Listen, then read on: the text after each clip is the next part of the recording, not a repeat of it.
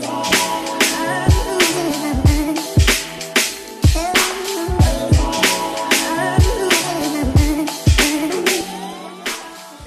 Bienvenue sur le KSU Show. Ici, on parle nutrition, fitness, lifestyle, développement personnel. Le tout pour vous apprendre à être la meilleure version de vous-même. J'espère que la team No Bullshit se porte bien, que vous êtes en forme, en bonne santé et que vous continuez à faire des gains.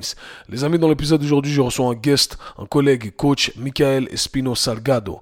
Michael est situé dans la région de Bruxelles, en Belgique. Je l'ai connu sur les réseaux sociaux et j'ai directement accroché avec son message, la philosophie de l'entraînement qu'il avait. Du coup, je me suis dit que ça allait être l'occasion de faire sa connaissance si je l'invitais euh, dans mon podcast. Du coup, c'est ce qu'on a fait. Dans cet épisode, on a une conversation entre deux coachs passionnés. On a parlé du fait que il fallait continuer à rester curieux, continuer à apprendre malgré l'expérience qu'on puisse avoir.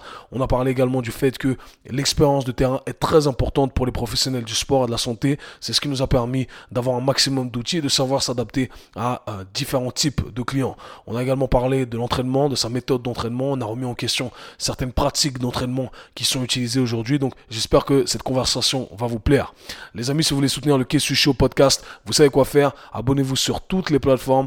Vous pouvez aller sur l'application Apple Podcast, lâcher un 5 étoiles, un commentaire. Ça me donne de la force. Ça me fait énormément plaisir. Vous pouvez également lâcher un 5 étoiles sur Spotify et toutes les autres plateformes sur lesquelles vous consommez ce contenu. Vous pouvez également retrouver toutes mes vidéos que vous ne retrouverez jamais en format audio sur ma chaîne YouTube. Donc je vous invite à aller checker tout ça également. Petite annonce également pour euh, avant de continuer avec l'épisode. J'ai fermé les inscriptions pour mon programme mentorship. J'étais un peu à la bourre. J'ai pas eu le temps de, checker tout ça. Et malheureusement, ou heureusement, toutes les places ont été prises. Et du coup, les prochaines inscriptions auront lieu auront lieu, pardonnez-moi, pour la prochaine vague qui commencera au mois de mars, fin mars, début avril. Voilà, je suis pas sûr encore, mais comme ça, vous savez. Quoi qu'il en soit, les amis, il y a plein de nouveaux programmes qui vont sortir. J'ai fait en sorte de euh, m'attarder sur les différents problèmes que vous retrouvez dans votre pratique fitness, les différents problèmes que vous retrouvez au niveau de vos douleurs articulaires. Et bien voilà, il y a tout ça qui va venir. Il y a plein, plein, plein de trucs qui arrivent. Donc restez connectés. Je vous invite à aller checker le lien dans la description. Et bien entendu, rejoignez ma liste email. Le lien est dans la description car vous recevez du contenu exclusif et également des offres exclusives. Donc voilà, ne ratez pas ça. C'est des petits gestes qu'on fait pour la communauté qui est là, qui est derrière nous, qui nous soutient à fond. Donc voilà les amis, j'en ai pas plus. Dans cet épisode les amis, je reçois Michael Espino Salgado. On parle de rester calme dans le chaos. Let's get it. Et on est live sur le KSU Show. Aujourd'hui, j'ai un guest spécial pour vous les amis. Il s'est allié la théorie et la pratique, la sagesse physique et intellectuelle. Mais avant toute chose, he walks the talk. Et pour ceux qui ne savent pas ce que ça veut dire, ça veut dire qu'il fait ce qu'il dit et il dit ce qu'il fait. Et ça, c'est très important. Michael Salgado Espino, comment tu vas, mon gars? Écoute, ça va super, super bien. Et toi? La ça, ça, va, ça va. Ça fait plaisir de, de, t'avoir sur le podcast. Ça fait un moment que je pensais à faire cet épisode, donc euh, je suis content que tu sois là. Bah écoute, merci, euh, merci pour l'invitation. Franchement, je suis, je suis content de te parler. quoi. Cool, cool. Pour ceux qui ne savent pas, je donne une, petite backstory à chaque fois que, que j'invite un guest. Donc, euh, Michael, moi, en vrai, c'est, la première fois qu'on, qu'on se parle comme ça. On a mhm. déjà échangé deux, trois messages sur, sur Instagram. Mais euh, on se suit depuis un moment sur, euh, sur les réseaux. Et, c'est vrai, je te disais tout à l'heure, je trouvais que ton compte, il était toujours, euh, tu vois, underrated, ou dans le sens où tu partages toujours beaucoup de valeur dans, dans, ton contenu. Et un truc qui ressort vraiment quand je regarde ton, ton, ton, compte depuis le début, c'est que je ressens vraiment le coach passionné qui, et qui a de l'expérience du terrain, qui a pratiqué sur lui, qui a pratiqué sur, sur euh, ses athlètes, sur ses clients, etc. Et ça, c'est un truc que, que tu ressens directement dans, dans ton message. Et c'est quelque chose que moi, j'apprécie particulièrement, surtout dans un monde où justement on néglige certains, euh, certains aspects qui doivent être euh, par lesquels on doit passer si on veut pour être un coach, selon moi. Et ça, c'est un truc vraiment que, que je retrouve chez toi et que j'apprécie. Et voilà pourquoi je voulais te, te donner la parole aussi aujourd'hui. D'ailleurs, à l'époque, tu t'appelais euh, Loco by Motion. C'était ça, non? Ouais, ouais, ouais, ouais. c'est ça. J'aimais bien le nom parce que c'est un, un, jeu de mots. Locomotion et loco, genre loco en espagnol, du mouvement, c'est ça? Ouais, ben voilà. C'est pour ça que je l'avais choisi dans le temps où je me suis dit, OK, je suis originaire, allez, mes parents sont espagnols. Locomotion, voilà, c'est ma passion. Et puis je me suis dit, je suis fou de la locomotion, quoi, loco by, de la loco by motion. Ouais, ouais, exact. Et puis j'ai transitionné à, à, autre chose, quoi. Ok, Maintenant, c'est PPR, performance, c'est ça? Qu'est-ce que ça veut dire? ça, Alors, le premier P, c'est persistent. OK. Euh, deuxième P, c'est precise. OK. Et puis le R, c'est relentless. Relentless. OK. ah, tu vois, c'est ça que j'aime bien chez toi, c'est qu'il y, a toujours un. Il y a toujours un petit détail derrière chaque chose que tu fais. Et, franchement, ça se ressent et même dans le nom. Du coup, du coup, c'est très intéressant. Du coup, Michael, pour, euh, pour ceux qui, pour ceux qui ne te connaissent pas, je pense que cette question va servir d'intro. Mais euh, pourquoi avoir choisi de devenir coach? Euh, ton parcours, comment ça a commencé ton parcours? Je pense que ça a démarré très. C'est peut-être bizarre, je ne l'ai pas choisi. Mmh J'ai commencé le sport très jeune. Je pense comme tout jeune garçon, de quartier, on a joué au foot. Donc, mhm. j'ai commencé très jeune au foot. À l'école, j'étais assez, euh, assez doué, mais je, voilà, je ne me sentais pas à ma place. À 12 mhm. ans, je sais que le, système écolier est un peu différent partout. Mais mes parents m'ont inscrit à l'école de sport ici euh, sur Bruxelles. Donc, principalement, tu vas à l'école. Euh, j'avais 20 heures de sport par semaine.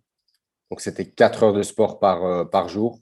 Et puis à côté, j'avais euh, les cours euh, automatiquement, vu que je suis, je suis néerlandophone à la base, je suis pas francophone. Ah, ok, je savais pas ça. Ouais, ouais, donc je suis néerlandais, donc un peu ce qui c'est hollandais, quoi. On va dire ça comme ça. Donc j'avais, euh, voilà, une heure de langue. Donc on avait hollandais, donc néerlandais, on dit ici sur Bruxelles, mhm. français, anglais. Et puis tu avais tous les cours qui tournaient autour de, du corps humain, physiologie, biologie, l'anatomie, euh, mais c'était principalement vraiment tout ce qui tournait autour de la, préparation, euh, on va dire, ou de l'éducation physique. Mhm. Donc, été à l'école de sport de mes 12 ans à mes 18 ans. Et en fait, j'ai été introduit au coaching à mes 16 ans. J'ai mon prof de, natation qui, qui, voilà, qui, qui m'a proposé de travailler dans, dans une piscine, donc dans la piscine communale où, où j'habitais. Donc, j'allais euh, trois fois par semaine euh, à 16 ans donner cours aux enfants. J'ai commencé par euh, les bébés nageurs, on appelle ça. Donc, ils ont 3-4 ans. C'est vraiment des petits trucs simples. Mmh. Faire en sorte que l'enfant se sente à l'aise dans l'eau. Et puis, automatiquement, vu que je gagnais en expérience, ben, on me faisait à chaque fois passer dans, dans un groupe un peu plus âgé.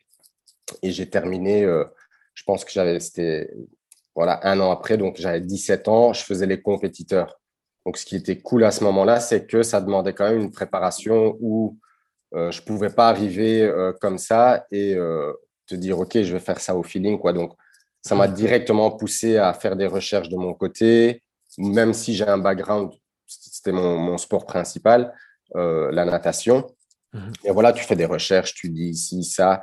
Donc, je préparais mes cours, et franchement, c'était le grand kiff, quoi. Grand kiff de me dire, euh, ah, je peux voilà, enseigner euh, une de mes passions. Mmh. Euh, j'avais très tôt remarqué aussi que bon, ce qui était vraiment cool dans, dans, cette, dans cet environnement, c'est que on avait beaucoup de coachs mmh. et on avait des petits groupes. Donc, du coup, ça m'avait permis d'individualiser un peu le, mon approche de travail très jeune. J'avais remarqué que, ah, tiens, ce petit jeune garçon n'apprend pas de la même façon que, que l'autre. Ah. du coup, ça me poussait un peu à, individualiser un peu plus le, les cours, même si c'était un cours, allez, pas cours collectif, mais voilà, ils étaient en groupe. Mhm. J'abordais chaque jeune garçon ou jeune fille d'une manière différente. Et puis là, ça, voilà, une fois que j'ai fini mes études, vu que j'avais été introduit au coaching, ça m'avait tellement passionné. J'avais essayé de, donc après mes études, vu que j'avais, euh, j'ai été diplômé donc en tant qu'éducateur physique, mhm. je me suis lancé dans la kiné. J'ai fait euh, mon bachelier en, en j'ai pas fini mon bachelier, donc euh, j'ai arrêté dans ma troisième année pour aller justement travailler quoi. J'avais une mhm. opportunité, j'avais postulé dans une salle ici sur Bruxelles. J'étais arrivé super jeune, quoi, 20 ans. Salle de fitness une salle de fitness, ouais. Donc, mhm. une grosse chaîne ici sur, euh, sur en Belgique. Ils ont trois grandes salles. Mhm. Je suis arrivé petit, jeune, euh, pas d'expérience, en tout cas, au niveau, euh, on va dire, fitness. Fitness, ouais. J'avais toute la partie, tu sais, théorique, théorique qu'on voit à l'école qui sert absolument pas à grand-chose. Mhm. C'est toujours bien de l'avoir, bien sûr. Mais voilà, tu sais, je pars en mode, voilà, je vais me présenter, ça passe, tant mieux, ça passe pas, ben, je continue mes études L'entretien se passe super bien. Le mec m'appelle, écoute, euh, une heure après, pourtant, il y avait quand même euh, des gars qui étaient euh, beaucoup plus âgés que moi, de l'expérience. Le mec, apparemment, ça a passé. Il me dit, écoute, ce que ça te dit de commencer, c'était un mercredi, de commencer lundi. Donc, quelques jours après, je me retrouve à travailler dans une salle de fitness. Et ben, ce qui est bien là, c'est que je suis exposé à un grand nombre de, clients. Mmh, je te dis, c'est une, une, énorme chaîne. On avait 35 000 membres dans le club. c'est énorme. Donc, de, à, 20 ans, j'ai été exposé à une centaine de personnes par, par mois où je coachais, faire des erreurs, essayer des trucs. et puis, comme tu l'as dit, j'ai toujours, je me suis toujours entraîné. Euh, je faisais du fitness à, à 13 ans. On faisait à l'école, on avait nos cours de natation et à côté, on avait de la prépa physique. Mmh, mmh. Donc, euh, j'ai été introduit à ça très, très jeune. Non, et, c'est important ce que tu dis. Euh, du coup, ton, ton bagage, c'est en, tant que sportif, toi, c'était la natation, c'est ton premier sport? Donc, j'ai toujours joué. Donc, j'ai foot, fait... foot, tu m'as dit? Ouais, j'ai joué, joué, au foot jusqu'à mes 19 ans en club. Ok. quand j'allais à l'école, j'avais mes deux heures de, natation par, euh, par jour. Donc, je me tapais deux heures de natation par jour. Puis, avais, ça dépendait, il y avait des sports obligatoires. Donc, c'est genre euh, gymnastique, mhm. euh, de l'athlétisme, on avait du basket, mhm. plein de sports différents. et puis, quand je rentrais chez moi, ben, ça ne s'arrêtait pas là. J'allais au foot. mais principalement, j'ai joué les, les sports que j'ai vraiment dédié beaucoup de temps. C'est le foot, la natation et la gym. Ah, c'est une belle fondation, ça, que, que, que tu emmènes partout euh, avec toi. Moi aussi, la natation, c'est mon, mon, mon premier, un de mes premiers sports, si ce n'est ah le premier sport maintenant. Ouais, ouais. Ah je pense que c'est un truc de, de, famille, vu que personne ne sait nager dans ma famille. Ils se sont dit, ah, lui, on va, faire en sorte qu'il sache nager, tu vois. Donc, euh, ouais, c'est mon premier sport et franchement, ça m'a donné une bonne, euh, une bonne fondation aussi, tu vois. Donc, ça, c'est toujours un, un, de mes, un de mes sports préférés. Du coup, j'aimerais rebondir sur ce que tu as dit. Tu as, commencé dans, dans, une chaîne euh, commerciale et là, tu as commencé à entraîner. Tu as, quel âge aujourd'hui? 33 ans. Je vais sur mes 33. 33 ans, ok. Ouais, donc ça fait, ça fait, ça fait euh, un moment déjà. Et du coup, tu as été exposé à des centaines et des centaines de personnes. Et, et, franchement, là, je ressens vraiment le.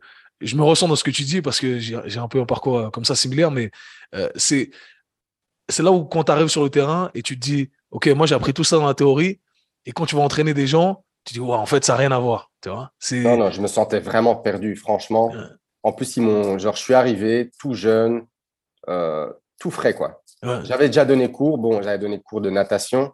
J'avais vraiment accumulé beaucoup, beaucoup d'expérience à ce niveau-là. Mais genre, euh, premier jour, euh, OK, bam, telle personne, tu parles à coacher. il y a, pareil, donner des cours collectifs. J'avais vraiment jamais donné ça. Ah, OK, à telle heure et à tel cours, vas-y. Donc, on m'a vraiment, c'est ça qui est bien, à la limite, on m'a jeté dedans. Et voilà. Il faut se et tu dois te débrouiller. Quoi. Ah, et, ce qui est intéressant, je le dis tout le temps, c'est en apprends tellement parce que tu travailles avec des populations tellement variées que, que tu es obligé de t'adapter constamment. Et ça va bien au-delà de ce que tu as pu lire dans tes livres, dans la théorie, dans la recherche ou autre. Et c'est là où, où la pratique, vraiment, ça, ça, ça, a son importance. Et je sais que toi et moi, on parle, on parle souvent de, de cette pratique. Est-ce que tu as des anecdotes du style, euh, quand tu as commencé, ou euh, tu as travaillé avec une population qui était, euh, je sais pas, particulière, un client en particulier dans lequel tu t'es retrouvé un peu perdu ou tu savais pas comment te, te positionner ou juste c'était c'était particulier du style, je sais pas, moi j'ai déjà travaillé avec une personne qui je sais pas, qui était amputé d'un bras. Et tu dis, ah ouais, comment tu fais pour travailler quelqu'un qui est amputé d'un bras, tu vois, ou, ou, ce, genre de situation? Est-ce que tu t'es déjà retrouvé dans, dans, ce genre de cas? Ouais, c'est plus plutôt de ce côté-là où je me sentais très à l'aise, où la personne, voilà, elle vient, elle est en bonne santé. Voilà, easy, quoi. C'est facile. Euh, il n'y a pas de stress. Mmh. Par contre, dès que la personne arrivait, OK, euh, mal à la hanche, mal au bas du dos, euh, mmh. j'ai mal au genou, là, je me sentais complètement perdu. Parce que c'est quelque chose que que j'ai quasi pas vu euh, dans, dans, mon éducation. Donc là, c'était OK. Quoi. Euh, bon, j'ai toujours été, je suis très, euh, j'ai vraiment pas de soucis à ce niveau-là. Je l'ai fait très jeune. Mhm. J'osais déléguer. Quoi. Dès que je sentais, OK, j'ai pas envie de faire, parce que voilà, je respecte toujours le fait que la personne vient avec son temps, elle va investir de l'argent. Mhm. J'ai envie de donner une certaine qualité en, en retour. Je, me, je m'étais très. Bon, c'est vrai que j'ai été suivi, on va dire, les, les premiers mois, où j'avais toujours un collègue de travail qui, qui m'accompagnait au cas où que voilà, euh, il devait euh, intervenir. Euh, mais ça m'est ça m'est arrivé de déléguer ouais, au début. Cette panique. Bien sûr. Totale. Surtout que je suis quelqu'un, peut-être pas comme ça, mais je suis très introverti, très timide. Mhm. bizarrement, plus timide one-on-one. En groupe, bizarrement, je, je me sens super à l'aise. quoi. C'est très bizarre. Mais dès que je suis one-on-one, c'est un peu plus, je suis un peu plus gêné, tu vois. Ça arrive souvent avec les, les, les gens qui sont introvertis. En vrai, qui... Ouais, c'est bizarre parce que en quand c'est tout l'inverse. Mais... Ouais, ouais, c'est quand j'avais des préparations à, à l'UNIF, on était des classes de 200, 300. Donc, on faisait mm. des, des pré... on présentait un, sujet. Ah, moi, c'était, j'étais en kiff, quoi. T'étais à l'aise. Par contre, euh, one-on-one, c'était un peu la panique, quoi. Euh, je me sentais vite, euh, ouais. C'est marrant. C'était plus, ouais, plutôt les gens qui venaient avec des problèmes physiques. Là, je me sentais un peu perdu au tout début, quoi. c'est vrai, c'est tout à fait normal en plus parce qu'on ne nous apprend pas cette partie du métier. Et quand tu commences sur le terrain, tu te rends compte qu'en fait, c'est la majorité de ton taf. En fait, c'est travailler avec des gens qui sont sédentaires et qui ont des douleurs à gauche, à droite. Et moi, c'était pareil aussi. Et même nous, si tu te rends compte, en tant que, en tant que sportif, on traînait toujours des douleurs à gauche, à droite. Et, euh, et on nous a jamais vraiment euh, appris à, se focaliser sur ça. Tu fais du développement, mais si tu fais du développement sur un truc qui est cassé, tu vas pas, tu vas pas aller très loin de, de, de toute façon. Donc c'est vrai que c'est cool de voir que tu vois au fil des années, ça, ça commence à, à, évoluer. Tu vois, il y a, il y a un shift qui, qui s'observe aussi, tu vois. Et, et, maintenant, les coachs sont aussi plus conscients de ce genre de trucs. Alors qu'à l'époque, c'était bon, je vais déléguer, je vais déléguer un kiné parce que moi, je sais absolument pas quoi faire. Et puis aujourd'hui, on, on, essaie de combler un peu le gap. Et ça, je trouve que, que c'est très intéressant. Du coup, ça fait, ça fait 13 ans que, que tu fais ce, ce taf. Euh, qu'est-ce qui te, qu'est-ce qui te passionne encore dans le coaching? Tout, tout, tout, franchement J'en discutais ce matin avec euh, ma cliente, mmh. où euh, encore hier, j'ai reçu une belle leçon. Je travaille avec la même clientèle depuis des années. Hein. Mmh. J'ai cette chance-là que voilà, j'ai voilà, mes clients qui sont très fidèles. Mmh. Hier, j'ai pris une nouvelle cliente et je me suis retrouvé avec quelqu'un. Ça faisait vraiment bien longtemps où j'ai vraiment dû approfondir certains trucs. Et du, du, coup, ça m'a rappelé à quel point que, voilà, c'est pas parce que je suis dans le métier depuis longtemps que je peux négliger certains trucs. Donc, par exemple, j'étais en train de lui coacher un RDL mhm. euh, et je lui donne une petite astuce et bam, elle le fait vraiment parfaitement. Et je ne sais pas, c'est une astuce bizarrement qui a tellement bien fonctionné sur elle que je ne partage pas spécialement avec mes clients qui sont là depuis super longtemps. Mhm.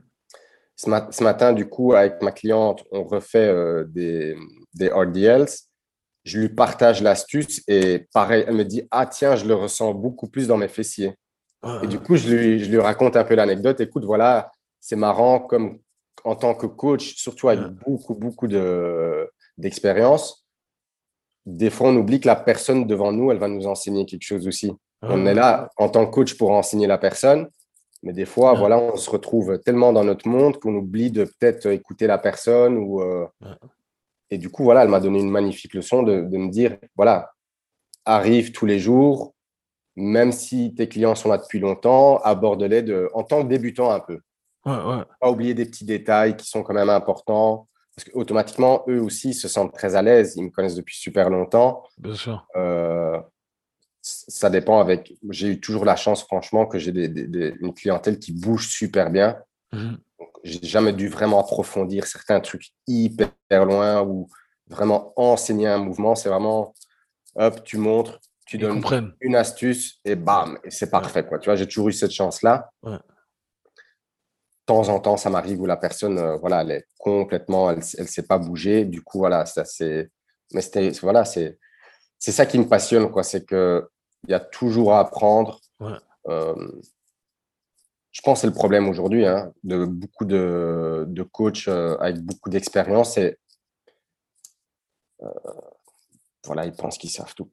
On va dire ça comme ça. Ouais, c'est erreur de penser que, qu'on sait alors qu'il y a, y, a, y a tellement à apprendre. Et comme tu l'as dit, chaque individu est différent au final. Et, et c'est vrai que en tant que coach, tu dois toujours t'adapter à cet individu et à certains indices que tu vas utiliser, certaines astuces, comme tu l'as dit, qui vont marcher avec une personne mais qui ne vont pas marcher avec une autre personne. Exactement. Et c'est là où ça devient intéressant, justement. Plus tu travailles avec des gens, plus tu accumules de, de vocabulaire, plus tu accumules d'outils.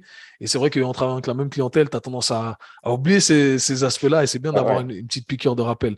Non, moi aussi, je, je, suis d'accord avec toi. Je trouve que c'est un, métier passionnant parce que on en apprend sur tellement, sur tellement d'aspects au-delà du, euh, au-delà du, euh, de l'aspect euh, sport l'aspect psychologie aussi, avec l'être humain, tu vois, comment tu vas communiquer, comment tu dois améliorer ta communication pour faire passer ton message. Et ça, je trouve que c'est très négligé aussi dans le métier. C'est super négligé. Et moi, ça, c'est quelque chose, je me suis rendu compte très jeune, à, ben, justement, quand j'ai commencé avec les enfants en, natation, où l'environnement que le, coach va créer est tellement important. Mmh. Créer justement cet état d'esprit d'apprentissage, faire comprendre, OK, on est là pour apprendre, on est là pour faire des erreurs. Si mmh. tu fais une erreur, je ne vais pas te juger, c'est tout à fait normal. Mmh, je, ça aussi, je, franchement, c'est quelque chose que je remarque énormément. Les gens se jugent aussi énormément. Et quand je dis juger, c'est voilà, reconnaître que tu fais une faute, mais il ne faut pas spécialement te dire que ah voilà, tu, voilà, tu, tu, tu, tu es mauvais ou tu es mauvaise, ouais, euh, je fais pas ça bien. Non, c'est juste accepter euh, la chose et savoir que des fois, voilà, on a une ou deux répétitions en plus pour faire mieux, on a une série en plus pour faire mieux, mhm. on a une prochaine séance pour faire mieux. je pense que l'environnement, que le... moi, c'est ce que j'essaie. Mon objectif principal, c'est toujours vraiment créer un environnement où la personne, voilà, euh, elle sait que elle vient, on va bosser dur, euh, il y a un certain respect. Euh, je veux que la personne se sente très à l'aise à, me dire quoi que ce soit.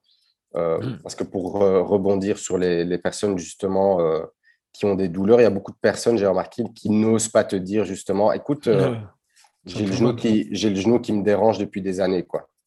Ils veulent se faire passer par, par quelqu'un de fort et ils n'osent pas. Mais je trouve que c'est important de, de créer justement cet environnement où la personne se sent super à l'aise. Elle est à l'aise à te, à te dire, écoute, Mika, euh, moi j'ai mal au genou. Euh, voilà, je vais pas. Ou voilà, tu fais une erreur euh, pendant un exercice.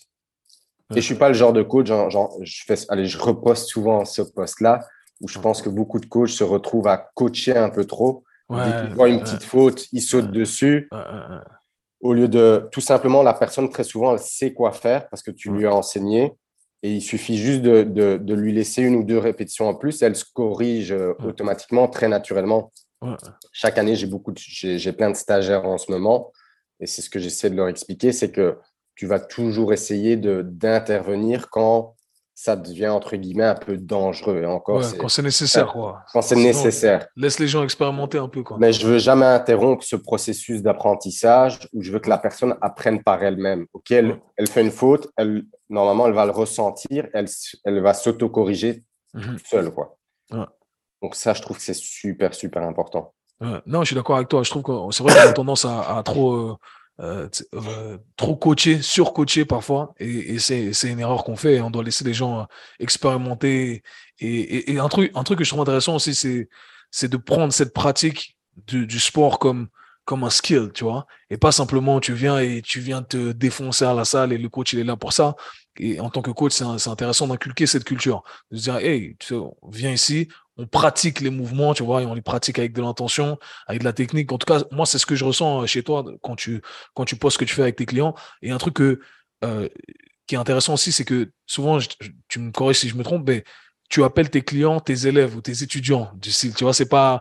Et, je trouve que c'est intéressant de, de, de, le mettre de cette façon-là parce que il y a, y a hum, une connotation qui est liée avec le partage, en fait. Tu es là pour enseigner vraiment quelque chose et pas simplement pour te euh, faire souffrir à travers un entraînement et te faire transpirer. Et ça, je pense que c'est une valeur que tu essaies d'inculquer avec, euh, avec tes clients, ou je me trompe?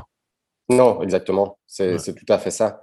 Euh, justement, ma nouvelle cliente que j'ai coachée hier, c'est ce qu'elle me disait. Elle, dit Je me suis senti soulagé parce que ça fait, ça fait très longtemps que je cherche quelqu'un qui me crie pas dessus.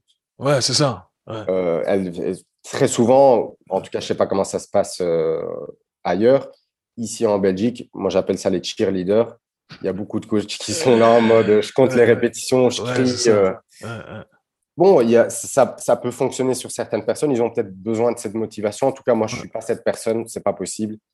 C'est pas ma personnalité. On est deux. moi, la personne, elle, elle, va venir. Je vais l'enseigner des choses. Il y a un partage de mon savoir. Euh, mais voilà, mes, mes clients, rarement, ressortent avec le t-shirt trempé. Quoi. On va dire ça comme ça. moi, moi, aussi, je ne suis pas de ce, style-là. Et c'est vrai que parfois, tu dois savoir déléguer ton, ton client, comme tu l'as dit. Si tu sens que c'est une personne qui veut juste se, buter à la salle, et va voir ce gars-là qui, qui, qui, qui, est là, qui crie go, go, go, encore, encore une rep, tu vois. moi aussi, je suis. Après, je pense que c'est aussi euh, ce côté où euh, on cherche constamment à, s'élever euh, intellectuellement sur ce qu'on fait et, et, on apprécie ça, tu vois. Et on voit, on voit la, on apprécie peut-être la science de l'entraînement plus que d'autres personnes qui voient ça simplement comme un outil pour, euh, pour se défouler. Du coup, c'est, mmh, mmh. je pense que c'est pour ça qu'on a, qu'on a, qu'on a cette vision. Et, et du coup, qu'est-ce qui, euh, qu'est-ce qui a changé le plus dans ton approche de l'entraînement et, et, du coaching selon toi, au fil des années? Ou récemment même? bah, bah, y a eu, J'ai beaucoup d'étapes dans, on va dire, dans, depuis que j'ai démarré, où j'ai démarré principalement natation, mmh puis euh, être exposé, j'avais principalement, j'ai été exposé à une population un peu générale. Puis j'ai fait mon level 1 en CrossFit, mon level 2. Donc j'ai coaché euh, en, en, parallèle avec mon job à, la salle. Je donnais euh, deux heures de CrossFit par jour dans une salle. J'ai fait ça de 2011 à 2016. Mhm. J'ai fait ça cinq ans. Donc j'ai eu cette période CrossFit où j'étais à fond dedans. Mhm. puis je me suis un peu plus tourné vers la gym où je faisais beaucoup de. J'ai eu beaucoup, beaucoup de, clients justement euh, qui venaient pour améliorer euh, leur handstand, euh, les muscle-up, mhm. voilà, tout l'aspect gymnastique. Mhm. Moi, c'est là où je t'ai vu les premières fois. Hein. C'est, je pense c'est dans cette phase-là, dans cette phase où tu étais à, fond sur, sur cet aspect gymnastique. Et puis, automatiquement, tu sais, j'avais de temps en temps, j'avais des athlètes. j'ai eu des athlètes de rugby, de MMA, que je m'en voilà, je, m'en occupais depuis un petit temps. Et c'est un truc qui me plaisait énormément. Et puis automatiquement, une fois que moi j'ai commencé le jiu-jitsu brésilien, je me suis un peu tourné, euh, tu sais, des, partenaires d'entraînement qui me disaient, écoute Mika, ça te dit de me coacher, si ça. Donc ils mhm. étaient. Et j'ai vraiment démarré. Là, je pense qu'on est, euh, je m'occupe de, on est, on est 10 athlètes que, que je coach, mhm. que en jiu-jitsu brésilien. Euh, donc je fais principalement que ce sport en ce moment. Euh, parce que bon, les jours ne sont pas assez longs. Je ne peux pas prendre plus que ça. Euh, et puis voilà, maintenant, je fais principalement que la prépa physique. Quoi.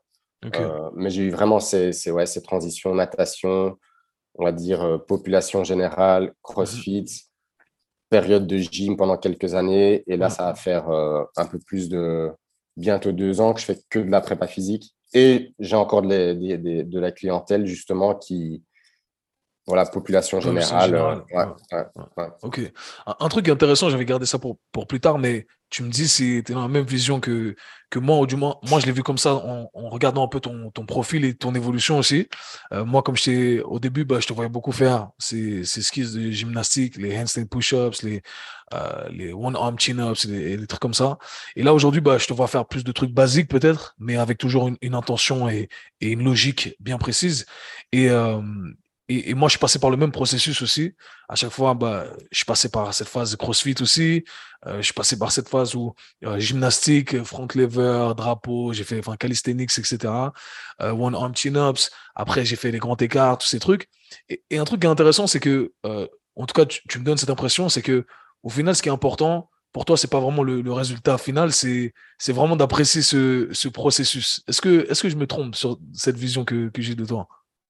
Oui, non, non c'est tout à fait ça. Et je le, c'est quelque chose que j'essaie toujours d'enseigner. C'est toujours bien de, d'avoir des objectifs, mais c'est voilà, c'est ce processus. Très souvent, on entend ça des grands champions. Une fois qu'ils ont été champions, ils se disent euh, OK, qu'est-ce qui se passe maintenant? Ouais, c'est ça. Euh, une fois qu'on a atteint l'objectif, on perd un peu. On n'est même pas satisfait à la limite, certains. Euh, mais moi, je, je, pousse vraiment, surtout mes athlètes, à leur faire comprendre que voilà, il n'y a, y a, pas de pilule magique.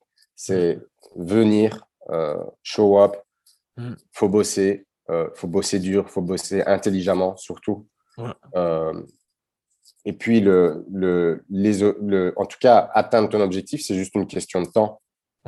C'est ça. C'est pourquoi moi et pas un autre? Ben, C'est juste une question de temps. Peut-être je bosse depuis plus longtemps qu'une autre personne.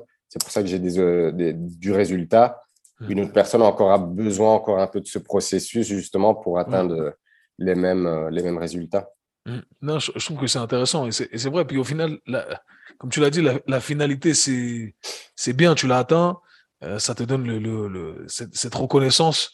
Mais c'est vrai que moi, à chaque fois, je me dis, bah, au final, je m'en fous, je m'en fous complètement de, de, cette finalité. Tu vois, moi, j'ai pas de, de, d'objectif à atteindre en termes de compétition pour le moment. Donc, euh, je fais un truc, c'est vraiment, j'apprécie le processus, j'apprécie chaque étape, j'apprécie l'apprentissage aussi, parce qu'à chaque fois que tu vas essayer de débloquer un nouveau skill, bah, tu en apprends plein. Tu as, des blessures, tu as des setbacks, tu as, as, plein de trucs qui arrivent. Et c'est là où, au final, tu améliores ton, ton coaching, tu améliores ta compréhension de la chose. Et c'est pour ça que euh, la pratique, c'est super important. Et c'est vrai que toi et moi, on en parle souvent. On, se dit, on rigole un peu de, de, de, ces pratiquants euh, evidence-based qui se basent que sur, euh, sur la science. Et, et, justement, toi, à, quel point, est-ce que tu pourrais nous parler un peu de, de ta méthode d'apprentissage? Quelle est ta méthode d'apprentissage? Comment tu arrives à aller les deux, la théorie et la pratique? Comment tu, tu te remets en question? Parlons de, de tout ça. Alors moi, mon état d'esprit, ça a toujours été comme ça depuis très jeune. Je, suis, je, me lance en quelque chose ou disons que voilà, je trouve un sujet, je commence au, moment même. Tu sais, il y a mmh. des gens, ils, vont euh, peut-être faire euh, voilà, un séminaire, une formation, et puis ils se disent, ah, je vais commencer à, à euh, ce que j'ai appris dans un mois, parce que j'ai besoin encore d'un peu de, de, voilà, d'approfondir. De, j'ai jamais été comme ça. J'ai jamais eu peur de voilà m'exposer à, à, une partie théorique et d'appliquer directement quoi euh, sur moi. Sur toi. Et ça, je trouve c'est important. C'est tu pratiques pas ou en tout cas tu testes pas les choses un jour, deux jours, une semaine. Tu testes pendant des mois. ça. Euh, et puis pas avoir peur de voilà petit à petit tester sur euh, sa clientèle. Mais je, je pense que en tout cas, une de mes plus grandes qualités. Ma femme, elle est tout le temps surprise euh, un peu par, euh, par ma, ma, personnalité où je vois un truc et je dis, ah, j'ai euh, commencé ce truc-là, tu vois. Mhm. Elle, se dit, ouais, quoi, c'est déjà, je dis, ouais, c'est décidé, quoi, tu vois. je me, j'ai vraiment, je me lance dedans, je, je, je, réfléchis pas, quoi.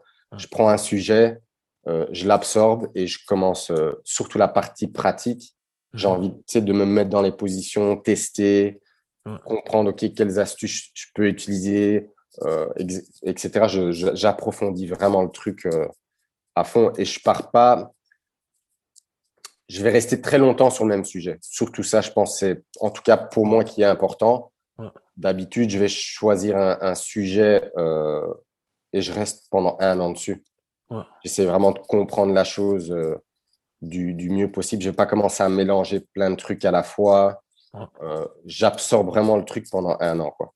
Je... je, trouve, que c'est intéressant. Je, suis d'accord avec toi. Moi aussi, j'ai toujours été comme ça, en fait. Tu apprends un truc et je me dis, OK, je trouve que c'est important de. Parce que tu fais une formation, tu vas apprendre des nouveaux trucs, tu, tu, vas te bluffer parfois par euh, ce qui a été partagé intellectuellement parlant. Mais après, le processus, en tout cas le mien et, le tien, d'après ce que je comprends, elle-même, c'est se dire, OK, attends, ok, je vais tester, tu vois. Et, et, et ça prend du temps, tu vois. C'est pas, euh, c'est pas un mois, c'est pas deux mois. Moi, je sais que tout ce que j'ai pu partager à grande échelle, et encore là, je vais commencer à partager à grande échelle, mais c'est des trucs que je fais depuis des années, que j'ai répété, que j'ai peaufiné. Et, euh, et c'est vrai que pendant longtemps, tu te dis, ah, en fait, je, je maîtrise pas encore le truc. Et tu dois continuer, tu dois continuer. Et, et je trouve que c'est assez impressionnant de voir que aujourd'hui, il n'y a, a, pas cette, euh, cette intégrité, tu vois, dans le, dans le milieu du sport, où au final, les gens, ils apprennent un truc, le lendemain, ils sont en train de l'enseigner à d'autres personnes. Je suis là, mais tu n'as même pas le temps de le pratiquer sur toi. Tu vois ce que je veux dire? Quel est ton avis sur, euh, sur cette évolution? Parce que ça fait longtemps aussi que, comme toi, ça fait 10 ans que, que je suis dans, dans, le métier et je vois un peu cette évolution et je me dis que les OGs, encore qui étaient plus âgés que nous, ils, doivent, halluciner.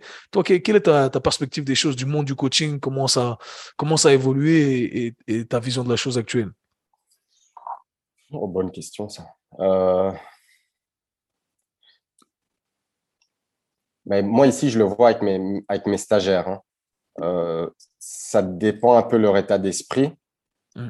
Il y en a qui viennent justement avec cet état d'esprit. OK, je vais écouter. C'est quelqu'un qui a un bagage, qui a un gros bagage euh, en expérience. Mm. Ils, sont, ils, sont, ils sont à l'écoute, mais ils vont. Voilà, un exemple. J'ai un stagiaire euh, il me suit, il voit un petit truc et le lendemain, il fait un post euh, à ce sujet-là. j'ai envie de lui dire, frérot, c'est pas, pas, comme ça que ça fonctionne. tu vois, donne-toi le temps, prends le mouvement. Ouais. Euh, voilà, mets-toi dans les positions, essaie de comprendre les choses, le pourquoi, du comment. Euh, une fois que toi, tu l'as compris et tu vois, tu as, ressenti les choses, teste un peu sur, sur ta clientèle. Mhm. et puis voilà, si tu veux faire un poste, tu fais un poste, mais tu fais pas un poste parce que tu as vu un. Par exemple, ouais, je pense qu'aujourd'hui, le grand problème, en tout cas, que je vois aujourd'hui, et ça se voit directement, je sais pas, c'est quelque chose que je ressens chez certaines personnes, sur, surtout sur Instagram, tu vois que la personne, elle a passé un peu euh, sa journée à, scroller. Elle a vu des, des j'appelle ça les exercices Instagram un peu sexy. Là. Hop, ils voient le truc, hop, ils testent le truc, ils se font une petite vidéo, ils vont reposter, tu vois. Le mec a passé littéralement une minute à tester l'exercice. Et je sais pas. Allez, en tout cas, moi, c'est pas mon, mon état d'esprit. Moi, j'ai toujours, toujours testé les choses pendant très longtemps avant de me sentir à l'aise à me dire, OK, ben, tu sais quoi, je vais faire un post là-dessus, je vais un peu approfondir le truc pour, euh, pour le public. Mais voilà, aujourd'hui, en tout cas, pour les, les, jeunes coachs, c'est le meilleur conseil que je puisse donner, c'est prenez le temps de, pratiquer, de pratiquer euh, un, un, sujet, un mouvement, peu importe quoi. Ça prend du temps, ça prend du temps, franchement. Euh, non, c'est un bon conseil que tu donnes à, à, tous, les, à, tous les coachs. Et, et c'est vrai, moi, c'est un truc que je dis aussi. Hein, et, et c'est intéressant parce que au final, il y a une certaine euh, humilité aussi de ta part quand tu dis, moi j'ai partagé ça, mais va quand même le vivre toi parce que c'est peut-être pas ta vérité à toi, tu vois. Et ça, c'est un truc aussi que moi j'enseigne euh, dans mes formations, euh, dans mon programme mentorat, etc. Je dis, les gars, moi je suis pas le gourou de la vérité. Parce que moi j'ai été dans cette position aussi où j'ai écouté des gars qui, eux, on les voyait comme les gourous de la vérité. Donc c'était la vérité absolue. Non, les gars, prenez ce qu'il y a à prendre et après testez. Testez et ensuite déterminer si c'est une vérité que vous voulez partager avec les autres ou intégrer dans votre entraînement, tu vois. Et, j'ai l'impression qu'aujourd'hui, on, on, ouais, on, néglige toutes ces étapes qui sont fondamentales pour que le partage se fasse de, la bonne des façons. Donc, voilà, message à tous les jeunes coachs, moi jeune coach, pratiquez, créez votre propre vérité, tu vois. Ça, c'est le plus important. Très souvent, hein, euh, tu sais, des gens, ils vont te dire des trucs et tu te dis, est-ce que c'est c'est ta conclusion à toi ou c'est la conclusion d'une autre personne? Très souvent, quelqu'un, et c'est ce que je dis tout le temps, autant à mes stagiaires que, aux personnes avec qui j'interagis euh, au quotidien sur Instagram, voilà, ils lisent, voilà, ils sont en train de lire mes posts, c'est intéressant, si ça, c'est pas la stricte vérité. Je mhm. pousse tout le temps les gens à, OK, il faut, encore une fois, prenez la chose, expérimentez, mhm. questionnez la chose, euh, et puis, voilà, c'est ta conclusion à toi, c'est pas celle de quelqu'un d'autre qui va être important. Euh, très souvent, quand je demande, ouais, mais pourquoi La personne ne sait pas m'expliquer pourquoi. Parce qu'elle n'a pas pris le temps, juste. Voilà, elle n'a pas pris le temps. En, surface, mais pas fondamentalement. Exactement, ouais. ouais. Non, ça, ça, aussi, ça me frustre quand j'entends les, les, les, mots qui sont exactement les mêmes que, que, que certaines personnes ou certains, certaines personnes qui partagent leur savoir. C'est crée, ta, propre compréhension des choses, je pense que c'est vraiment important. Du coup, euh, Michael, tes entraînements, ton système d'entraînement, euh, ça, ressemble à quoi si tu, tu venais à le décrire à l'audience? Ben Ici, j'ai deux approches. Automatiquement, pour la population générale, j'ai une approche qui va être beaucoup plus, où je vais viser automatiquement, c'est toujours mon, un de mes objectifs, euh, c'est mon objectif principal, où je vais viser la longévité avec la personne, faire en sorte que dans la vie au quotidien, la personne vivent bien. Quoi. Souvent, euh, bah, on en parlait là tantôt, ils viennent avec des petits bobos à gauche et à droite. Donc voilà, mhm. faire en sorte que la personne euh, se sente bien. Euh, avec mes athlètes, par contre, je pense que tu, tu, tu, travailles de la même façon. J'utilise un peu, j'ai un peu adapté à ma façon l'approche de Louis Simmons. Ouais, c'est ça que j'ai vu aussi, que tu utilises un conjugate à ton style un peu. Moi aussi, je l'ai un peu adapté à, à ma façon. Ouais quelque chose que, ce qui me plaît beaucoup. J'utilise ça depuis deux ans avec eux. Mhm. Euh, mais voilà, principalement, je vois mes athlètes deux fois par semaine parce que bon, ils ont quand même 5-6 entraînements, 5-6 séances par semaine, 2-3 séances par jour. Donc, ils s'entraînent énormément. Donc, ce qui va être important quand, quand ils viennent me voir, c'est que je vais tout le temps essayer de prolonger comment dire, leur, temps sur le tapis, leur permettre, OK, tu vas venir chez moi, et ça va faire en sorte que tu puisses passer beaucoup de temps justement sur le tatami. Mhm. Euh, c'est mon objectif euh, principal. C'est, je ne recherche pas à faire des powerlifters, je ne recherche pas à faire des bodybuilders. Donc, je vais augmenter des qualités. Donc, on va devenir, on va lifter pour être plus fort. On, va, on va faire des sauts. Euh, on va un peu d'hypertrophie. On va voilà, augmenter leur capacité articulaire. On fait de la respiration. Franchement, je laisse rien au hasard. On va vraiment tout attaquer. J'ai toujours un peu une idée. Ça dépend un peu parce que c'est, voilà, je suis toujours bien préparé automatiquement. Mhm. Mais très souvent, voilà, euh, l'athlète arrive, hop, euh, je me suis entraîné hier, je me suis fracassé le poignet, donc du coup, ça demande que tu sois flexible et il faut que tu adaptes, quoi. Mais on a toujours une idée de ce qu'on veut accomplir euh, autant à court terme qu'à long terme. Puis ça va dépendre s'ils ont des compétitions prévues ou pas. Euh, mais ça va être, ouais, j'essaie pas de réinventer la préparation physique. Ça va être squat, un, bench, euh, un, soulevé de terre. Moi, j'aime bien la trappe barre deadlift parce que justement, ça demande très peu d'apprentissage. C'est très naturel. Voilà, ça va, ça va être effectué de manière très naturelle. Attends, Mika, t'es en train de me dire que tu fais pas des trucs sur des beaux yeux avec des élastiques dans toutes les directions parce que c'est pas, c'est pas fonctionnel tout ça? si, si, je, le fais, mais je poste pas sur Instagram. non, ça, malheureusement. Et encore une fois, c'est ce que je dis parce que avec mes athlètes, on rigole tout le temps parce qu'ils me disent Ouais, moi j'ai été voir des coachs, ils m'ont dit qu'ils voilà, euh, ils vont m'entraîner spécifiquement pour le jiu-jitsu brésilien. ah, je dis Ah bon? bah, écoute, chez moi, ça ne sera pas le cas. Euh, euh, on ne travaille pas de manière. Explique-le si, tu veux bien. Comme ça, l'audience va, entendre un autre discours qui ne vient pas de moi. Bah. Pour, parce qu'on parle de, justement de ces entraînements spécifiques au sport. Et c'est un peu ce qui est vendu aux athlètes, ce qui est vendu aux gens. Euh, explique-nous un peu pourquoi, selon toi, voilà, ça, ça ne veut rien dire. moi, je vais toujours respecter l'athlète, déjà de un. Donc, OK, l'athlète vient, c'est quoi ton sport principal?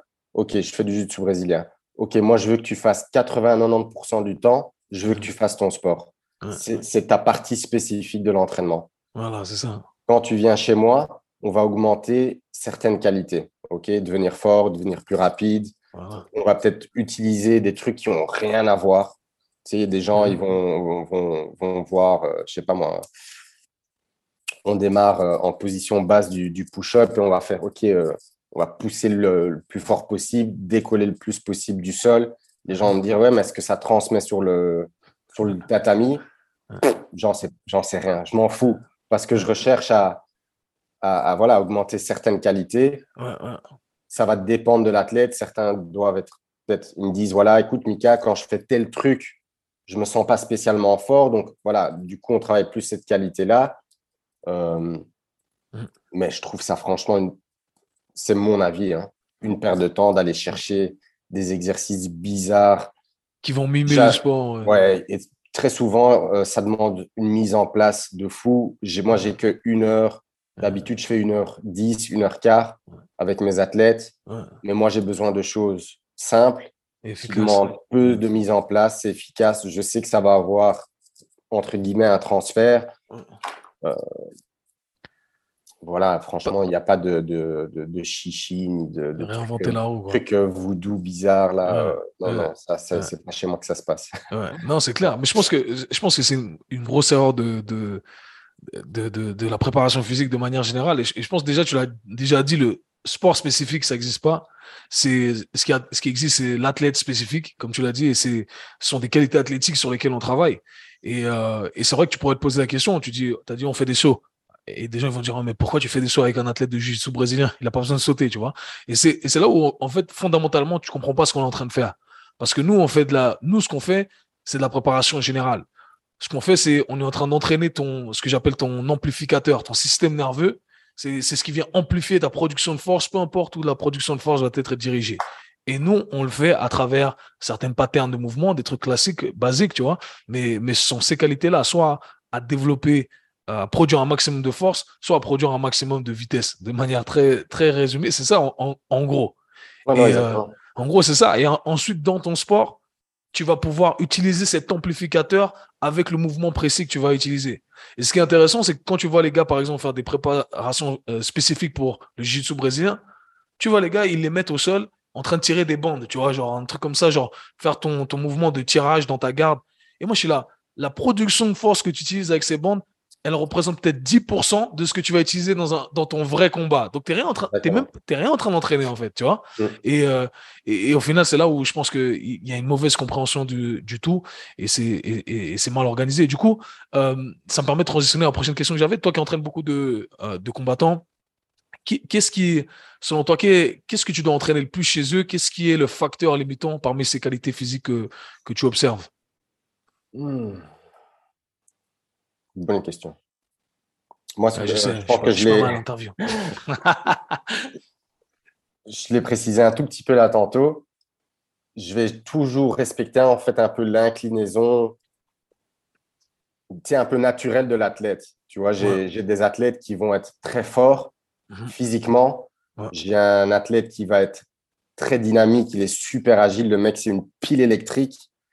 Euh, donc, moi, je vais, allez, moi, c'est mon approche. Je vais toujours essayer d'optimiser leurs points forts. Mhm. Et puis, voilà, OK, qu'est-ce qu'on a besoin de travailler? Mais j'ai toujours remarqué, bizarrement, quand on essaie de d'augmenter ou d'optimiser un peu trop les, les points faibles. Les points faibles, ça peut, ça peut un peu impacter leur performance de manière négative, bizarrement. Mmh. Mmh. Euh, donc, je vais toujours respecter un peu les, les points forts de, de, de l'athlète. Mmh. Mais je vais dire, nous, ce qu'on bosse quand même énormément, c'est vraiment leur capacité articulaire. C'est une catastrophe. c'est fou. Hein. C'est une catastrophe. Ici, euh, voilà, au niveau du bassin, il ne se passe rien. Il y a zéro mouvement. Mhm. Euh, par exemple, dans, dans, dans, dans, le JGB, ben, il y a beaucoup de blessures des côtes, mais tu as un, thorax qui ne bouge pas. Mhm. Pourtant, c'est un sport qui va demander de crevettes, euh, tu vas ponter. donc, au niveau du tronc, il se passe plein de trucs, mais il n'y a, y a, pas de mouvement. C'est, mhm. Donc, à ce niveau-là, je fais beaucoup de travail quand même. Euh, vraiment faire en sorte que on a un tronc qui bouge beaucoup, qui est très dynamique. Je veux des hanches qui sont aussi très dynamiques, qui savent, voilà, on sait faire plein de choses au niveau du, bassin. Euh, je pense que c'est une des, qualités que j'essaie de, j'essaie de passer pas mal de temps euh, là-dessus. D'ailleurs, tu parles beaucoup de, ou c'est toi, en tout cas, c'est un thème que j'ai retrouvé beaucoup dans, tes posts, c'est tu parles beaucoup de l'importance de, la, cage thoracique. Est-ce que tu, tu, pourrais un peu nous éduquer, éduquer sur le sujet? Ouais, c'est quelque chose que bah, je me suis passionné, bon, je ne vais pas dire ça comme ça, mais j'ai essayé d'approfondir ici un peu avec, euh, avec le temps. Mais pour faire très simple, la position du, thorax va influencer justement un peu le mouvement autant du bassin mmh et de la scapula. Euh, encore une fois, c'est quelque chose qui, que je vois très souvent, un, un thorax qui n'est pas dynamique du tout donc, du coup, il y a des limitations au niveau de, de, de l'épaule, euh, au niveau des hanches. Donc, moi, c'est quelque chose, c'est une approche très simple parce qu'encore une fois, j'essaie de voir la chose en, dans sa globalité. Mhm. Aujourd'hui, tout le monde se fait un peu la guerre sur, euh, sur Insta. Oui, euh, FRC, les systèmes qui sont tous les systèmes. Que, mais moi, je pars du principe que moi, j'aime bien voilà, aller chercher un peu partout. Donc, je vais travailler euh, voilà, le thorax chez une personne. Mhm. Il y a des gens qui vont dire, voilà, une fois que tu manipules le thorax, euh, voilà, l'épaule, euh, par magie, voilà, elle, elle, elle, a retrouvé un peu son mouvement un peu naturel. Ok, c'est très bien, mais ça ne t'empêche pas d'isoler justement l'articulation que tu recherches à améliorer. Donc, encore une fois, j'ai vraiment cette approche globale où j'aime bien toujours commencer mes échauffements où voilà, on manipule un peu le, thorax mhm. et puis on va travailler un peu plus isolé. Quoi. Mhm. Euh, mais c'est quelque chose qui peut être intéressant pour beaucoup de gens, euh, surtout ceux qui, justement qui, qui essayent de, d'améliorer autant la euh, mobilité des hanches que des épaules, c'est de, voilà, pourquoi pas inclure un tout petit peu plus de, mobilité thoracique avant de justement aller isoler un tout petit peu plus euh, cette articulation. Ça, ça fonctionne vraiment bien. Et, quand tu dis thorax, euh, c'est donc travail respiratoire ou parce que quand thorax, euh, automatiquement, tu vas parler de, de, de, la colonne vertébrale, donc de, de, la partie thoracique de la colonne vertébrale? Et c'est là où je me dis à chaque fois, est-ce que des fois, c'est pas un, débat de, sémantique où certains vont dire, ouais, euh, ok, tu dois bouger, bouge, ta, rib cage, ta, cage thoracique, et d'autres vont dire, non, bouge la, la, la partie thoracique de la colonne vertébrale. Et au final, est-ce est qu'on dit pas la même chose, mais on le dit différemment? Ou est-ce que tu pourrais je pense que c'est la même chose. Moi, par exemple, mon approche, c'est très souvent, je vais, voilà, je les mets dans une position, je vais développer la capacité à la personne justement de remplir sa cage thoracique plein d'air, déjà créer un peu de mouvement à ce niveau-là. C'est un peu, j'ai beaucoup gros focus sur justement l'inspiration. je pense que c'est super important vraiment de prendre une inspiration qui est super silencieuse, on l'entend pas. Elle est, voilà, c'est on force surtout pas. Dès qu'on va forcer et inspirer, on va créer des tissus qui sont de nouveau très rigides. C'est parce qu'on recherche. On mhm. recherche justement à relâcher un peu les tissus euh, au niveau de la, du tronc. Mhm. Donc voilà, gros focus. On inspire naturellement, sans forcer, silencieusement. Mhm. Et puis euh, voilà, à chaque fois qu'on expire, je demande à la personne relaxe-toi, relâche le visage, la mâchoire, relâche un peu la nuque, les épaules. Euh, déjà développer cette capacité utiliser euh, sa cage thoracique, remplir à fond d'air. Ça fait déjà vraiment un magnifique boulot. Et puis, je vais les mettre dans des positions. On va faire euh, automatiquement flexion latérale de la colonne. Attention, très dangereux. Euh, rotation. Surtout pas faire la rotation de la colonne. vous allez finir en chaise roulante. malgré le fait que personne. ouais, je vais aller chercher vraiment toutes les fonctions de la colonne. Quoi. Flexion, extension, rotation, flexion latérale. Mhm. Encore une fois, je, je travaille dans sa globalité, quoi, mais j'utilise de la respi et certains exercices, euh, ça va être des trucs de nouveau très simples. Quoi. Mmh, mmh. Non, mais, mais j'aime ton approche. on a, le, on a le, le, même style de, de ce point de vue-là. Et je trouve qu'un un point qui est intéressant aussi à relever, c'est qu'on est souvent marié à des exercices. Aujourd'hui, on est marié à des systèmes d'entraînement, tu vois. Et, et euh, c'est vrai qu'on utilise ces systèmes d'entraînement, mais on n'est pas obligé d'être euh, marié à ces derniers. Et moi, je dis tout le temps qu'il faut prendre ce qu'il y a à prendre et laisser ce qu'il y a à laisser, tu vois. Et, euh, et d'après ce que je comprends, c'est ton approche aussi, tu vois. Ah, ce système, il dit un truc intéressant. Euh, peut-être pas tout, mais ça, je le prends. Ça, je le prends, ça, je le prends. Et au final, tu crées ton propre système d'entraînement. Tu crées ta propre connexion et interprétation des choses. Et c'est comme ça que, au final, tout le monde devrait opérer, selon moi, parce qu'il n'y a pas de, la, vraie, la seule vérité, c'est ta vérité à toi, tu vois. C'est mm. pas celle que, c'est pas celle qu'on t'a imposée. Donc ça, c'est, c'est un truc que, que, que, je, que, je, trouve intéressant. Il y a un truc, il y a un thème également que, qui revient souvent dans tes stories où tu parles du, du calme, de rester calme dans le, dans le chaos. Et, j'ai envie d'aller chercher un peu plus profondément là-dessus. Est-ce que c'est, euh, est-ce que c'est une technique que tu t'imposes pour contrer une certaine impulsivité, pour, tu vois, prendre le dessus sur tes sentiments? Enfin, si tu nous parles un peu de, ça, parce que ça a l'air d'être un peu plus deep que simplement le fait d'être, euh, OK, je suis dans une position inconfortable et c'est dur de, tenir cette position. Ouais, ouais, super intéressant, hein, parce que ça, c'est, on va dire, c'est la seule chose à la limite spécifique que je fais pour euh, le jiu-jitsu brésilien. Dans le sens où je ne vais pas essayer de, de les mettre dans des positions un peu spécifiques, mais je vais chercher par exemple le, push-up, euh, split, le split squat, j'ai certains mouvements comme ça que j'aime bien utiliser. Justement, je vais utiliser les mouvements qui vont créer mais vraiment de la panique à la, à la limite chez la, la personne. Il y a mhm. des gens qui vont paniquer euh, en 5 secondes. Il y a mhm. des gens qui vont paniquer que, euh, en, en, 60 secondes. Mais moi, ce que je recherche surtout, moi, ce qui m'intéresse, c'est pour ça que j'aime beaucoup, beaucoup, beaucoup euh, les contractions isométriques, c'est les mettre dans des positions qui vont créer vraiment cette situation un peu chaotique Mhm. La personne, elle va ressentir des choses qu'elle a jamais, jamais ressenties. Parce que quelqu'un, en tout cas, de nouveau, tu sais, aujourd'hui, euh, on parle sur les contractions isométriques. Très souvent, c'est nouveau des gens qui se sont jamais mis dans mhm. certaines positions et ils ont essayé de comprendre la chose. On peut l'utiliser pour vraiment un vaste, voilà, plusieurs objectifs. Mais moi, principalement, c'est ça. Je recherche justement à créer une situation où la personne va paniquer. Mhm et je vais l'obliger justement à affronter cette panique, à, se dire, à lui dire, écoute, reste calme, plus tu vas contrôler ta respiration, mhm. plus tu vas tolérer l'inconfort de l'exercice. L'exercice ne devient pas plus facile, mhm. mais toi, ta tolérance à l'inconfort, elle va augmenter. Mhm. Et c'est un des plus grands retours que j'ai euh, de mes athlètes, où justement, pour quelqu'un qui pratique le sport, tu vas te faire tasser par un adversaire des fois qui est plus lourd à l'entraînement, tu vas être mis dans des, des, des, étranglements, et là, justement, là, ça devient super important. Qu'est-ce que tu fais? Est-ce que tu commences à paniquer? Ou est-ce que tu, justement, tu vas rester très, très calme te dire, OK, tout est entre mes mains, je vais rester très calme, je vais trouver une solution. Euh, mais je les pousse vraiment dans l'extrême. quoi. Hmm. Je vais vraiment aller les chercher justement à, je veux pas que tu fuis de cette situation. Euh, en, split squat, très souvent, la personne, après 10 secondes, les jambes qui tremblent. Et je dis, OK, euh, les tremblements vont, vont, vont, aller nulle part. Maintenant, je veux juste que tu restes calme, contrôle ta respi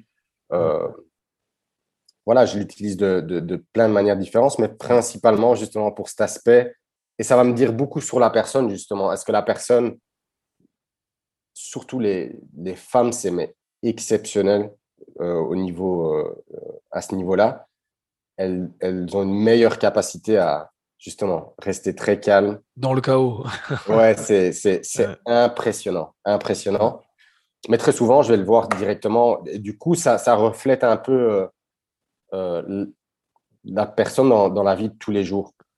Dès qu'il y a ce, petit facteur de stress, c'est une personne qui va très vite paniquer, elle va être très vite stressée.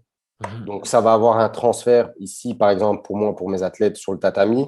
On va développer justement cette capacité à rester calme quand ça devient très difficile. Et automatiquement, je vais chercher aussi, ça c'est quand même quelque chose qui est très important. Je, demande toujours, par exemple, dans les positions, de regarder loin devant soi, par exemple, pour augmenter justement ce champ de vision. Automatiquement, on va se sentir un peu plus en sécurité que de faire une position où on regarde vers le sol et on est un peu de nouveau dans ce tunnel vision. Euh, où, tu te focalises sur le problème, en fait. C'est vraiment quelque chose qui peut être très intéressant. Hein. Tu, voilà, semaine 1, tu testes un, un, split squat en ISO, tu regardes vers le sol. Franchement, tu paniques super vite parce que justement, ton champ de vision est, réduit. Tu es vraiment dans cet état sympathique un peu plus rapidement. Semaine 2, tu retestes la même position, tu regardes loin devant toi et tu as beaucoup plus facile justement à rester calme. Justement, tu as ton champ de vision qui est un peu euh, plus large. Automatiquement, tu stimules un tout petit peu plus l'état parasympathique qui est le, cet état de repos et de digestion en tout cas cet état de repos. Et les personnes ont plus facile justement à, à, rester calmes. Mais ce que je recherche automatiquement, c'est que ça transfère un peu sur le tapis du coup. Et pour la population générale, je le fais aussi à la vie au quotidien. quoi. Euh, c'est pas parce que voilà, on reçoit, je sais pas, un, mail de notre patron qu'il faut commencer à paniquer. On est toujours un peu dans le contrôle de, de la situation. C'est la manière dont on va, on va, on va réagir qui est, qui est importante. Non, c'est ça, c'est un truc que, que, que je, je, ressens à chaque fois justement dans tes posts, c'est qu'il y a toujours cette intention qui est un peu plus profonde que ce qui peut être perçu en surface. Et ça, c'est un truc que j'ai décortiqué aussi. C'est mon côté psychologue. Je sais pas, peut-être j'aurais dû faire psychologue, mais, mais en tout cas, c'est ce que j'aurais voulu. Hein. Franchement, si j'aurais pu, euh, à la limite, euh, revenir en arrière. J'aurais voulu combiner justement euh, mes psychologie, de sport avec un peu de psychologie. Ouais. ouais, C'est un truc qui m'a. Moi, c'est le sport qui m'a amené vers, euh, vers cette découverte tu vois, de, de la psychologie. Euh, pas sur moi-même, mais quand j'ai commencé à travailler avec des, avec des gens, je me suis, je, passé énormément de temps à lire la, les recherches, la science et des trucs comme ça. C'est pour ça que ça me fait rire quand je vois ces, ces bouffons avec qui, euh, des fois, j'ai des, des, problèmes sur, sur les réseaux parce que je me dis, t'as pas grandi en fait. Moi, je faisais ça il y a, il y a, il y a, 8 ans, tu vois. Donc, euh, mais anyhow, chacun, chacun son je pense Que aussi, c'est quelque chose que c'est facile de, de venir euh, te parler sur, sur Instagram. Maintenant, si, si, si voilà, on habitait dans la même ville, est-ce que tu vas te permettre ah non, mais non. Tu sais très bien que non. Tu sais très bien que. tu sais très bien qu'ils. c'est ça. Ils n'oseraient pas. On, sait. Et, et, le truc, c'est que ouais, c'est toujours facile derrière un ordinateur. Et puis il y a des gens qui, qui ont un mal-être euh, perso, mais ça, c'est, ça sera toujours, ça sera toujours comme ça. Mais, euh, mais en tout cas, c'est très, très intéressant cette approche-là de, des positions ISO euh, et de savoir qu'il y a toujours une intention derrière et que ça, il peut avoir un transfert dans tout. Et en tout cas, franchement, c'est un, un, truc intéressant. Et je pense que, que je vais implémenter simplement le fait de pas simplement tenir la contraction, mais d'apprendre à gérer sa respiration au final et prendre le contrôle au fait de la situation.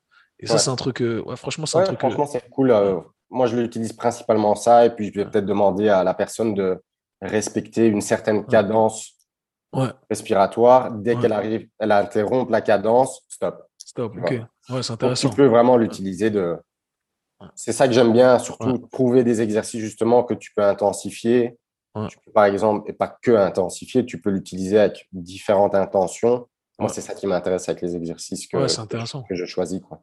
Mmh, super intéressant. Ouais, pour revenir sur la psychologie, j'ai oublié complètement, j'ai divagué. C'était euh, qu'en travaillant avec mes clients, c'est là où je me suis rendu compte en fait que au-delà de la science, de tout ce que je croyais être le plus important, eh bien en fait la psychologie de l'être humain, c'était peut-être ce qu'il y avait de plus important parce que c'est ce qui allait me permettre de mieux appliquer ma science en fait. Et voilà pourquoi on, on, on, en parlait justement. Du coup, euh, Mika, j'ai envie de. Tu, tu, parles beaucoup de nutrition aussi. Euh, ma dernière question concernant le, côté sport un peu, est-ce que tu as une routine euh, alimentaire précise? Est-ce que tu as des astuces à partager avec les gens? Je sais que tu es très précis aussi dans cette approche-là. Tu aimes bien dire, OK, je combine cet aliment avec cet aliment parce que euh, il va y avoir tel effet, etc. Est-ce que, à quel point c'est important pour toi la nutrition et comment tu t'alimentes? Ça ressemble à quoi ta routine? Bah, J'ai toujours très mal mangé. J'ai très longtemps très mal mangé. Je pense que j'étais, quand, quand, quand, quand j'y pense, je me dis, mais quel malade, quoi. Je mangeais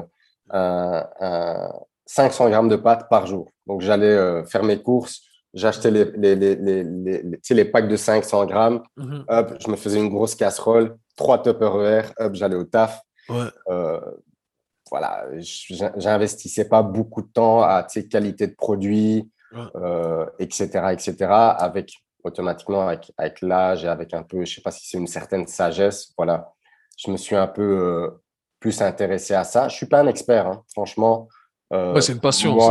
c'est une passion. J'aime beaucoup cuisiner, j'aime beaucoup passer du temps à faire mes recherches, à tester sur moi encore une fois. Mhm. Euh, mais tout mon partage, en fait, à ce niveau-là, surtout avec mes clients, c'est de leur faire comprendre, voilà, je suis pas certifié ou quoi que ce soit. C'est vraiment des choses que j'ai pu euh, tester sur moi-même, qui ont bien fonctionné. Donc, je donne des, petits, voilà, des petites idées, des petites astuces. Mais encore une fois, j'ai testé tellement de trucs. J'ai testé la j'ai été végétarien pendant six mois. J'ai testé euh, le, véganisme. Ça, j'ai tenu euh, deux mois. C'était hardcore. C'est pas possible. j'ai testé, mais chapeau aux gens qui, qui, voilà, qui essayent de, voilà, qui, qui font l'effort pour que ça fonctionne. Je ne sais pas si c'est une bonne chose, mais bon, ça pas, ça c'est pas mon problème. Chacun fait, euh, fait comme il veut. Mais puis j'ai testé pendant cinq ans, j'ai principalement fait la diète carnivore, donc j'ai mangé principalement que des produits animaliers et j'ai combiné avec le, jeûne. À ce moment-là, dans, ma vie, ça, m'allait bien euh, de, de, voilà pas trop penser à la bouffe. Je faisais un au max deux repas par jour, mhm. mais c'était gros focus justement sur ok d'où vient ma viande, euh, les produits laitiers que j'achetais, d'où ça vient, si ça. Donc voilà, j'ai plus développé cette conscience au niveau de la, qualité de mes, mes aliments que je consommais. Mhm. Ça, je pense que, que, que c'est important. Aujourd'hui, je suis repassé vraiment euh, très varié, quoi. Très varié. Des trucs. Euh, pas.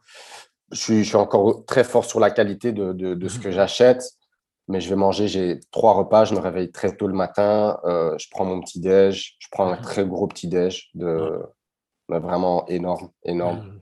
Mmh. Peu la salade. Comment? Un bol à salade, j'ai dit un bol à salade où tu mets les trucs dedans et tu manges. Même plus, je crois, même plus, franchement. Donc, je mange gros déjeuner parce que je sais que j'ai une grosse journée qui m'attend. Petit repas du midi, j'ai une petite collation à 4 heures. Euh, et puis euh, le soir, le dîner, quoi. Mais je vais prendre principalement, je vais vraiment faire en sorte qu'il y a des protéines, des glucides, des graisses. Quelque chose de, de très complet. Et simple. simple, jamais dans l'abus. Je vais vraiment m'arrêter quand, voilà, quand je sens que voilà, je suis bien, je suis satisfait. Euh, pas obsessionné. Je pense que ça, c'est un problème aujourd'hui. Les gens obsessionnent. Ils pensent que parce que ils ont acheté un truc, il y a un petit E, il y a un conservateur, euh, on va mourir. Tu vois, demain, tu vas te réveiller. Grave, euh, voilà, tu vas avoir le concert demain. exactement. Pas obsessionné, tu as envie de faire un, cheat meal. Je, crois que c'est malsain aujourd'hui. Tu sais, j'ai été cette personne. Hein. Euh, où j'allais au resto euh, avec des amis et on mangeait un burger. Et oui, pour moi, le un burger sans le bun. Tu te dis, mais tu vois, non, va au resto, prends un, un, burger, des frites, tu pètes de rire avec tes amis, tu passes un bon moment et c'est la meilleure chose au monde. Quoi. Donc, je n'obsessionne pas, quoi. J'obsessionne pas. mais, c'est marrant parce que moi, j'ai eu pareil, les mêmes parcours. J'ai essayé tout vegan, j'ai essayé parce que dans cette quête de, de recherche d'être une meilleure version de soi sur tous les aspects, sur le plan santé, et puis parfois aussi, moi, j'avais des problèmes au niveau de, mon système digestif aussi, donc je cherchais un peu ce qui allait m'aider. Et ce qui est marrant, c'est que après avoir tout testé, tu reviens toujours aux bases, aux trucs basiques, simples, qui fonctionnent. Tu vois, on, pareil pour l'entraînement, pareil pour la nutrition. Et au final, ce sont simplement des principes fondamentaux qui marchent pour tout. Je suis persuadé que les gens qui vont écouter ça dans leur domaine, que euh, vous soyez dans la finance, que vous soyez, peu importe, les bases, c'est ce qui fonctionne toujours et c'est pas sexy à dire, mais malheureusement, c'est ce qui donne des résultats euh, sur tous les aspects. Du, coup, je trouve euh, intéressant. Du coup, euh, Mika, tu as, un enfant maintenant ou, pas, encore, là, là dans, dans les semaines à venir, euh, ça peut arriver à n'importe quel moment. Ok, garçon ou fille, tu sais pas? Petit garçon. Ah, un petit garçon, trop bien. On est une famille que de garçons. C'est autant du côté de mon côté que celui de ma femme, c'est que des garçons. Ah ouais, donc c'est moi mon côté c'est que garçon. Ma femme, ma femme non, c'est c'est c'est varié. Mais euh, du coup, qui est un petit mec, trop bien. Franchement, je me réjouis pour toi. Ça, va, ça vraiment bien. Profite de dormir, hein, parce que je dors tout ce que je peux là. Profite mon gars. Après, ça dépend de ça dépend de l'enfant, tu vois. Mais euh, ouais, moi de ce côté-là, il, je sais pas, il, il c'est un tard. Il, il, il aime il aime être réveillé durant la nuit. Du coup, euh, est-ce que tu as déjà pensé à ce que tu as hâte de, lui transmettre? Oh, écoute, Des valeurs euh, importantes. Quand, quand, voilà, on a su que, que, ma femme était enceinte, je sais pas que j'ai senti la pression, c'est quelque chose, c'est à la limite, c'est mon plus grand rêve qui va se réaliser, devenir papa. C'est quelque chose que j'ai toujours voulu. hyper content, hyper heureux je commence automatiquement, c'est ma personnalité, je commence à faire des recherches, je me dis, j'ai des idées de, livres que je vais acheter pour lire ci, ça. Et puis, je me dis fondamentalement, je me dis, le plus important, en fait, c'est juste que je reste moi-même, en fait. C'est ça, ouais. Tu vois, vraiment, encore une fois, c'est ma personnalité, je, je vais toujours montrer l'exemple. Donc, je vais montrer à mon, à, à, mon fils que, voilà, dans la vie, les bons moments, bah, il faut les savourer. Ils vont passer malheureusement. Euh, tu vas passer par des moments très difficiles. Ça va passer aussi. Euh, j'ai envie de lui apprendre ben, comment aimer une femme. Je pense que ça, c'est super important. Comment respecter une femme. Des fois, je pense que c'est quelque chose qui n'est pas. On n'y pense pas, mais toute une. Ouais, pendant au moins 18 ans, 20 ans, ça dépend quand il, voudra quitter la maison, mais il va avoir cette image devant lui, papa, maman, euh, comment ils vont interagir entre eux. Donc, pour moi, ce, que, ce qui est important là, c'est automatiquement, c'est quelque chose, on, en discute euh, souvent, c'est de solidifier euh, ma relation avec ma, avec ma femme, s'épauler, voilà, sentir que j'ai des parents, tu sais, le bébé, allez, le, mon petit garçon, j'ai envie qu'ils se disent, j'ai des parents que, voilà, ils ont passé, passé, par des moments difficiles, ils sont restés ensemble, ils se sont battus, euh, ils ont appris à, savourer les bons moments. Euh, mais je vais principalement rester moi-même. Je pense que ça, c'est le plus important. Lui, montrer l'exemple. Montrer l'exemple et lui, voilà, travailler dur. Quoi. Je pense que ça, c'est le plus important. Pas se plaindre, euh, parce que ça, je ne supporte pas.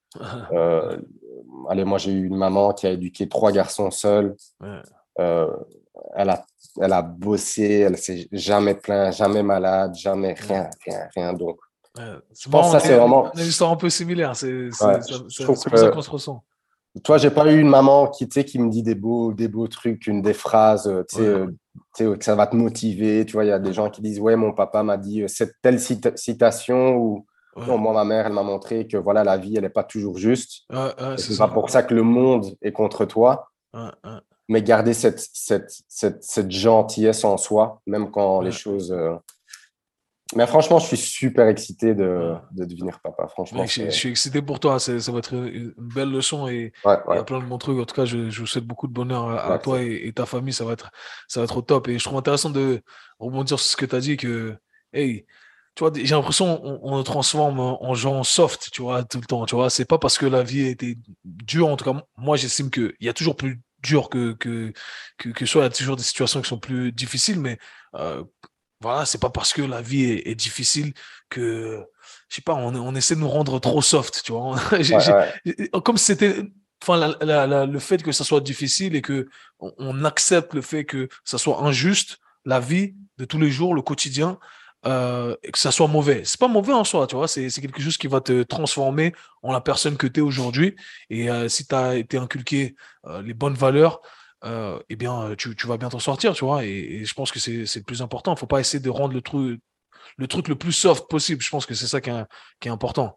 En tout cas, non, moi, c'est quelque chose qui me. Aujourd'hui aussi, sur, sur les réseaux, on parle de. En ce moment, j'ai l'impression que c'est une tendance aussi. On parle de traumatisme tout le temps. ouais, voilà, c'est ça. C'est tout, tout un traumatisme, en fait. Le bullshit de healing. Et, tu sais, on ouais, J'ai envie de dire écoute, OK, tu as eu euh, un traumatisme. Basta, affronte-le. Ouais. Passe à autre chose. C'est bon, tu vois. C'est pas parce que, euh, je sais pas moi, tes parents étaient contre toi ou le monde était contre toi c'est juste, c'est la vie, c'est comme ça, ça fait partie de la vie, mais il faut apprendre à avancer, euh, c'est tout. c'est ça, ouais. Je, trouve qu'en fait, les mots sont, sont, sont utilisés sans, sans y accorder assez d'importance, tu vois. et le terme traumatisme, c'est un, un de ces mots parmi tant d'autres, bien entendu. Donc, euh, je suis totalement d'accord avec toi. Je trouve qu'on en fait trop parfois. Mais après, bien entendu, il y a des traumatismes qui sont réels, il y a des gens qui souffrent vraiment, tu vois. Donc, euh, on n'est pas en train, de, en train de diminuer ça. Ok, et est-ce que tu as un mantra, une phrase, un dicton qui, qui guide ta vie euh, au quotidien? Mmh, pendant très longtemps, c'est une phrase que j'aime bien me répéter un peu tous les jours. Avant, tu sais, je l'écrivais dans mon, dans mon agenda. Là, c'est juste, c'est après toutes ces années, je me, voilà, c'est un automatisme, je me réveille et je me dis, voilà, c'est de, de, recommencer à zéro. C'est vraiment quelque chose que je me dis tous les jours. C'est, voilà, pas oublier de, de je sais pas, c'est peut-être bête, hein, mais de, de, dire je t'aime à ta femme, d'être gentil avec quelqu'un dans la rue, tu, voilà, petit sourire, euh, voilà, de, de continuer à enseigner ma passion à, mes, à, mes, voilà, à, ma, clientèle, euh, des petites mhm. choses, mais vraiment te dire que, en fait, tous les jours, tu dois recommencer à zéro. C'est une nouvelle journée, c'est des, choses à accomplir. Euh, c'est quelque chose que j'aime bien, que j'aime bien me dire. C'est une belle leçon, ça. Franchement, j'aime bien ça. Prenez note, les gars. Recommencez à zéro, soyez une bonne personne tous les jours. c'est important. Est-ce que tu as, un livre qui t'a le, le plus impacté? Hmm. Un ou J'ai un livre que j'aime beaucoup, c'est Musashi Miyamoto. Je ne sais pas si, c'est un grand samouraï. C'est un livre quand même de presque 2000 pages. Mais ça raconte un peu euh, sa vie, tu vois. Mais le livre, il y a des petits détails, quoi. Et c'est la leçon que j'ai appris dans ce livre, c'est vraiment par, c'est savourer euh, toute chose, quoi. Le mec était euh, passionné automatiquement par les, les arts martiaux. Il, était, passionné, il donnait beaucoup de temps à, euh, c'est un truc ça au Japon, à servir du thé. Mmh c'est tout, mmh euh, tout, un art. Mmh euh, mais pour lui, il approchait tout justement avec cet état d'esprit d'apprentissage. Tout peut être bon. Donc ça, ça m'a, ça, c'est un livre qui, qui, qui m'a beaucoup, beaucoup touché. Et puis, je dirais tous les livres de Robert Greene. C'est quelqu'un qui, euh, qui, est passionnant. Euh. Tu, tu, sens quand tu lis euh, les livres qu'il y a un travail. C'est surtout ça, je pense. Il, a... il, a décortiqué vraiment la nature de, l'être humain, tu vois. Ouais, ouais. Je, pense que j'avais lu un truc, en tout cas, j'avais écouté dans un de ses podcasts, justement, et, j'adore ça. En fait, moi, toute personne qui va donner du temps à, une passion, moi, ça, ça, ça, ça, voilà, moi, je kiffe, quoi et le mec disait justement que, tu sais, il prenait sa douche et il avait des idées. Il avait pris le rouge à lèvres à sa femme et il a commencé à écrire sur les murs, quoi, tu vois. Ah, ah, ah. Mais tu vois, tu sens la passion euh, derrière euh, chaque phrase, derrière chaque mot. Chaque mot est bien choisi. Euh, ouais, non, j'aime beaucoup ces livres. Top, top, top. Moi aussi, moi, aussi j'aime bien certains de ces livres et ils sont, ils sont intéressants. Du coup, j'ai j'ai un, un, question rapide. Tu connais le concept? Un truc, un truc. tu me réponds. Voilà. OK? On est parti. One arm chin up, uh, one arm chin up ou uh, deficit uh, handstand push up. Ou deficit handstand push up. Deficit. OK. Guy ou no Guy euh, Moi, je suis no Guy. Toi, t'es no Guy. OK. OK. Striking ou sol? Sol. T'as déjà fait euh, euh Un tout, un tout petit peu, je n'ai pas trop kiffé là. Quand j'ai ramassé un coup là, je me suis dit. c'est pas, pas, pas, très Je vais t'étrangler, je vais t'étrangler au sol. Combattre le chaos ou accueillir le chaos? Moi, j'aime bien l'accueillir. Nice. L'art de la guerre ou l'art de la séduction? J'aime l'art de la guerre. L'art de la guerre. Séduction, c'est un des livres. justement, cette question, elle est venue de, Robert Greene, en fait. Robert Greene, ouais, ouais, ouais. Et voilà. Et il a écrit aussi son livre, euh, Seduction. Ouais, et, euh, et, justement, et puis en fait, c'est. Là, je l'ai jamais fini, je pense. Tout petit, hein, je pense que il est tout petit. Ouais, il est, il est, pas, il est, il est, pas très long, mais, euh, mais intéressant de le voir parce qu'en surface, tu te dis, ah, la séduction, bah, c'est peut-être un truc féminin, etc. En fait, il montre que que ça va au-delà de ça, en fait. C'est un, un art aussi que tu peux utiliser de, différentes façons. Pour notre domaine, c'est intéressant parce que finalement, tu dois séduire la personne qui est devant toi. La personne, elle vient pour toi très souvent. dans tous les domaines de, de, communication, au final, que tu peux mettre ça dans le sport, dans la vente, dans le marketing, dans ce que tu veux, en fait. Et c'est intéressant. OK. Let's go. Bilatéral ou unilatéral? Hmm, Bilatéral. Pessimiste ou optimiste? Optimiste. La question spéciale du case switch, si tu pouvais passer une, une, soirée ou un moment avec une personne de ton choix, célébrité ou non, vivante ou non, qui serait-ce et pourquoi? Hmm. Je dirais. Euh, ouais, j'ai deux, deux, deux, deux, choses en tête, mais je dirais euh, ma grand-mère. Je l'ai jamais connue. T'as jamais connu, ok. Ouais. Et t'as, eu, as eu des, les valeurs qui t'ont été Ouais, j'ai été éduqué, tu sais, c'est des choses que je me rappelle, quoi. Ma maman qui, qui nous racontait des histoires, mais de fou, quoi, de ma grand-mère. Et vraiment te sentir par ces histoires que il y avait cette, surtout cette gentillesse et ce, cette sagesse que j'aurais voulu euh, connaître. Connaître, ouais. C'est intéressant que tu dises ça parce que j'ai beaucoup de personnes sur le podcast qui m'ont dit ça, tu vois. Ouais. Et, et moi, j'y pense beaucoup avec mon petit. J'ai envie qu'il passe un max de temps avec ses grands-parents. Moi, c'est moi, j'ai que connu mon grand-père. C'est le meilleur moment de ma vie.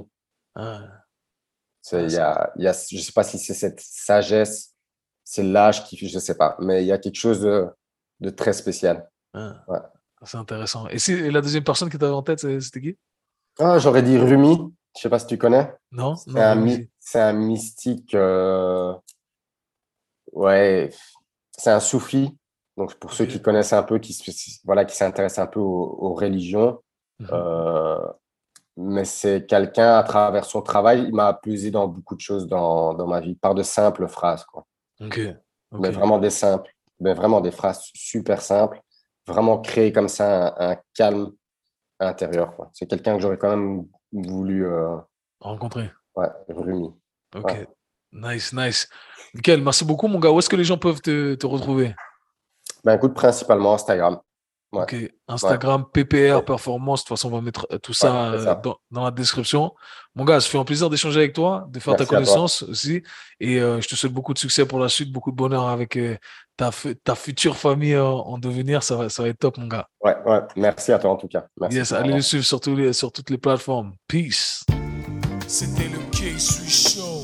Si vous avez apprécié le podcast, abonnez-vous, Partagez-le avec vos amis. À très bientôt. Peace.